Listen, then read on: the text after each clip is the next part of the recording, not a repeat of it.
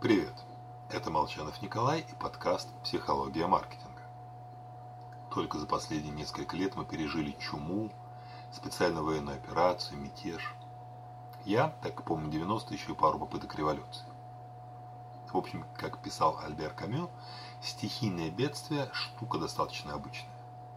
Черные лебеди, особенно на финансовых рынках, пролетают регулярно, практически клином. Но так как большинство людей не понимают причин их возникновения, не в состоянии от них защититься, то предпочитают считать подобное бедствие неожиданностью. Потому что мы любим все понимать.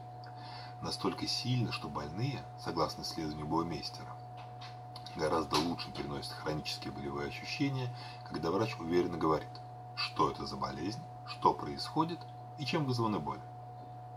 Даже если лекарств от болезни нет, эффект работает.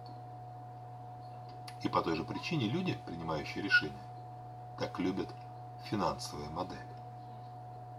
Ведь в них много цифр, которые легко сравнить. На основании одних цифр придумать другие. А вот оценить конкурентные преимущества отношений покупателей значительно сложнее. Цифр мало. Сплошные невнятные фразы про уникальность.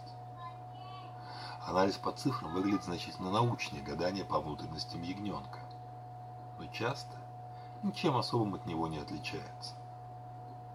Поэтому обсуждение бизнеса часто как раз крутится вокруг финансов. Хотя будущие денежные потоки зависят не столько от красоты финмодели, сколько от верности заложенных в нее предпосылок. Люди вообще склонны считать более объективным то, где присутствует математика. Хотя само наличие формулы не повышает достоверность отчета. Так что будем как Уоррен Баффет который признавался, что не читает экономических прогнозов. Такие смешные газеты я не покупаю, говорил он. Всего вам хорошего. Покупайте меньше экономических газет.